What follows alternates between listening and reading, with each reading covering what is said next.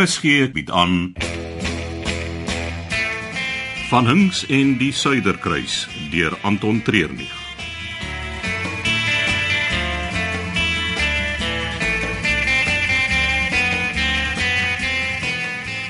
O, oh, jy's nie ernstig nie. Ja, dit was baie vinnig. Die vertoning was skaars verby, kom die boodskap deur. Maar die kaptein ook? Hulle was seker hy moet gaan verduidelik. Jy, jy weet, dit was nie net die ding met Jermaine nie. Gaan eh, kaptein Maliaros dan terugkom? Ja, ek het vanoggend met hom gepraat. Hy het vandag se vergadering met die eienaars en teen môre is hy op die vlug daar in Salam toe, waar hy weer by ons sal aansluit. Ah, Ek hoop nie hulle gaan te streng met die kaptein wees nie. Een of twee goed het fout gegaan, maar hy bly 'n goeie kaptein. Maar hulle sal hom nie laat gaan nie. En Germaine? Nog voor hy daai laaste vertoning gedoen het, het hy geweet dit is die einde van sy loopbaan op die skepe. Ag, ek voel so jammer vir hom, weet jy. Hy is so gelukkig gelyk toe hy uit die tank uitkom op sy eie. Ek dink die feit dat die toertjie gewerk het, was genoeg vir hom. met daai siekte van hom. Maar hy sal nie weer kulkens kan doen nie. Ja. Dis wat die lewe so moeilik en interessant maak. Daar is die hele tyd verandering. Dit gaan maar net oor hoe jy daarbey aanpas. En nou moes Merentia ook haar tasse pak. Wel, Sy het al haar kuns verkoop. Ek dink sy sou graag wou gebly het, maar uiteindelik is sy dan nie met Leanne hier weg nie. En wat nou? Nou, dis twee dae voor ons in Dar es Salaam anker. Bly die moeilikheid en maak seker die gaste geniet hulle reis.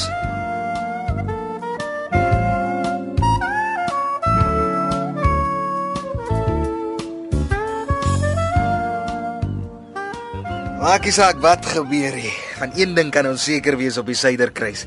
Elke oggend is daar oefeninge saam met Delia. Dis die enigste ding wat my op die oomblik kalm en bedaard hou. Ja, nee, ek probeer maar loukie bly. Hier word mos gefyer op die oomblik asof dit uit die môre uitgaan. Ek was ook amper op daai skip terug Kaapstad toe. Nee, wat? Hulle sal jou nie laat gaan nie. Hulle wou eers die eiland fiasco en toe die show. As dit nie vir Armand was nie. Ja.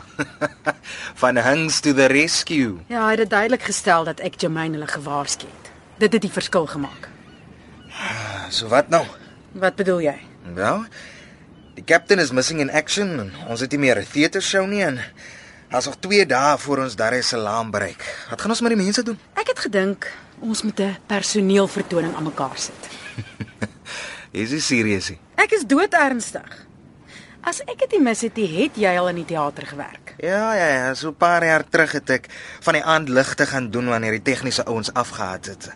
Perfek. Dan is jy die verhoogbestuurder. Nee nee nee, nee wag nou, ek ek kan nie dit doen nie. Al wat ek gedoen het was om die spotlight op die regte sanger te hou.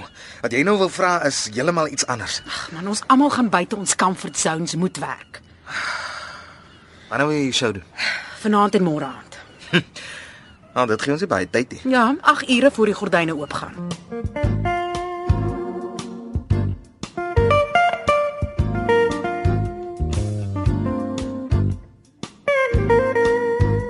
Ek uh, sien Delia het 'n e-pos uitgestuur dat die bestuurspan bymekaar moet kom vir 'n vergadering. Mm. Soos ek haar ken, beteken dit net meer werk vir ons. Wel, solank sy net nie wil hê dat ons elke oggend oefeninge moet doen nie. Ag, jy kan altyd saam met my kom dra. Nee, jy's laf. Dis lekker man, dit vat 'n ou se gedagtes weg van jou probleme af. Ja, dan gaan ek die heel dag moet draf. Uh, Wie's daar? Dis Nina Bester. Jy wou my gesien het? Ah, kom in. Ah, die skoonheidsterapeut. O, oh, dis my cue. Ek sien jou later by die vergadering, Armand. Tot later, Lizaan. Sy hou niks van my nie. Sy ken jou net nie, dis al. O nee, ek dink dit het meer te doen met jou as met my. Ja nee, sy hou ook nie te veel van my nie. Vir iemand wat mense so goed kan ontleed, is jy partykeer heeltemal blind Daar's nie nou tyd om te praat oor die dokter nie. Ek het 'n plan. vir die kluis. Ja. Ek wil hê ons moet dit môre aand aanpak.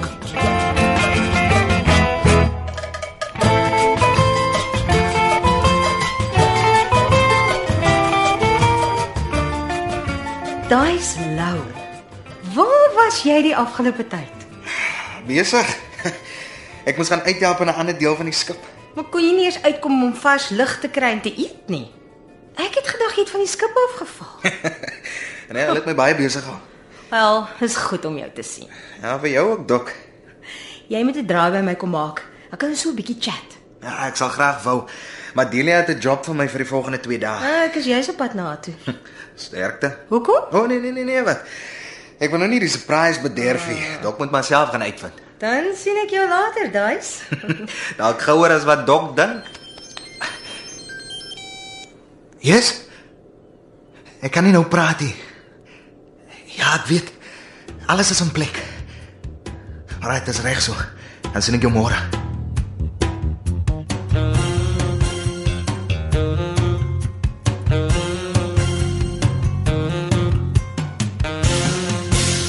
Ek wil nie die hele plan hier bespreek nie. Daar's te veel oë en ore. In die kameras. Ja, dit gaan deur na die skip se kontrolekamer. Die eienaars van die skip kan enige tyd inkyk met behulp van die satellietkonneksie. Dink jy hulle doen dit? Ek weet nie, maar ek wil nie 'n kans vat nie. As ek jou reg verstaan, dink jy ons kan nie die eienaars vertrou nie, né? 'n Goeie begrip het daarvoor woord nodig, ja. Nou, wat kan jy my vertel? Jy gaan vir ons die alarm aktiveer. Maar dan gaan hulle weet ek is daar. Presies. Ons gaan kyk wie dag dan op. Ek sal my werk verloor as dit gebeur. Dis waar die plan inkom. Ek nou het jy my aandag. Die bestuur het nou 'n vergadering by Delia. Daarna sal ek jou laat weet waar om my te kry. Ek gee nie om vir 'n bietjie aksie en gevaar nie, maar is ons nie besig om ons kop in 'n byenes te steek nie. Dis Nee, meer soos 'n perdebynes. Ongelukkig is dit nodig vir almal se veiligheid op hierdie skip.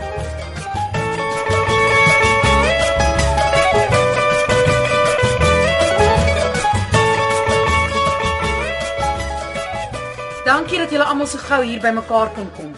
Ons het 'n groot probleem met dit dat Jermaine Raaf skielik van die skip af is. Dit beteken daar is 'n groot leemte in ons aanboord vermaak. Ek gaan sommer direk by die punt kom. Ons as personeel gaan moet instaan vir die volgende twee aande. Is jy ernstig? Ja, dis darem nie die hele show nie. Ek het klaar met die dansers en met die sangers gepraat. Hulle sal die meeste van die items lewer. Ons moet net alles bymekaar bring. Maar wat het jy in gedagte? 'n Pantomime. Ag man, ons vat een van die sprokiesverhale en ons jazz dit. op. Eh, wa- Daar's nie nog tyd om 'n teks uit te dink nie. Ek weet en dit is hoekom ek ou teks gaan uitkrap het wat ek al voorheen met gaste gedoen het. Nou ja, daar's jou antwoord. Kry van die gaste om die rolle te speel. Die gaste betaal om die show te kyk. Ons ons kan nie hulle gebruik nie. Kom nou julle, dit is net twee aande. Nou goed. Dankie Arman. Ja, Ons gaan haar spoestertjie doen. En wat is ek? Een van die pampoene wat in 'n koets verander. Nee, dit is 'n prop nie 'n rol nie. Jy is die prins. Ah, ek kan 'n prins wees Wat beteken jy gaan 'n whole new world sing? uit Aladdin. Ha, Ek is beïndruk. Ek het nie gedink jy ken dit nie. Ek weet van die sang, ek het nie gesê ek ken dit nie. Begin so lank oefen, want jy gaan dit moet sing. En uh, wat speel ek? Jy, Daisy en Nina is die drie lelike susters. Natuurlik. Ja, julle is die highlight van die show. Julle song is die drie susters van drie susters. En uh, wat doen jy? Ek speel sneeuwwitjie. Ek moes dit geraai het. Dit is omdat sy baie woorde het en ek dit al reeds ken. Moet jy ook sing? Ja, Wat is dit? jy soen my nie meer nie. Uh, het ons 'n keuse? Eh, Ek vra julle vir 'n guns. Dis 'n noodgeval en julle is my laaste hoop. Nou goed, ek's in. Uh, verskoon my asseblief, ek het 'n belangrike afspraak wat ek nie kan mis nie. En jy, Lisan?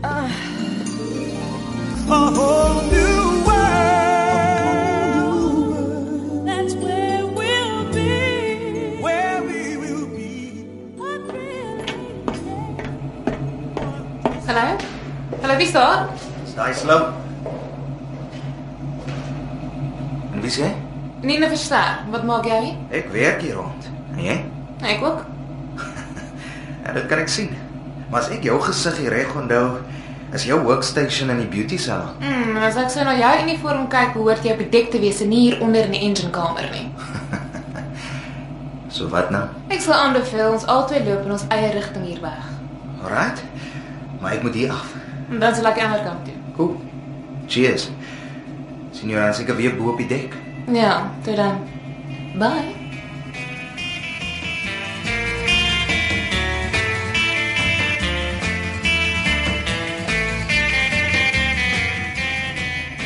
As jy nader kom, sal dit jou neusbeen stikkend. O, oh, hoekom wil jy dit doen?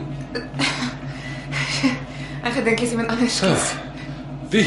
En daai's nou, hy slyp hier deur die gange. Interessant. Ag, hy het oral skemas aan die gang. Hm, kan wees. Maar hy het baie verbaas gelyk om my hier te sien. Maar hy sou hooplik dink jy was net hier om te kafoefel. Dis dink ek iemand wat hy gaan dink en dan is dit rondloop. Ah, ek sal met hom praat. Ons gaan die plan in werking stel môre aangedurende die teatervertoning. Niemand sal ons bedink nie want hoe kan ons op die verhoog en by die kluis wees?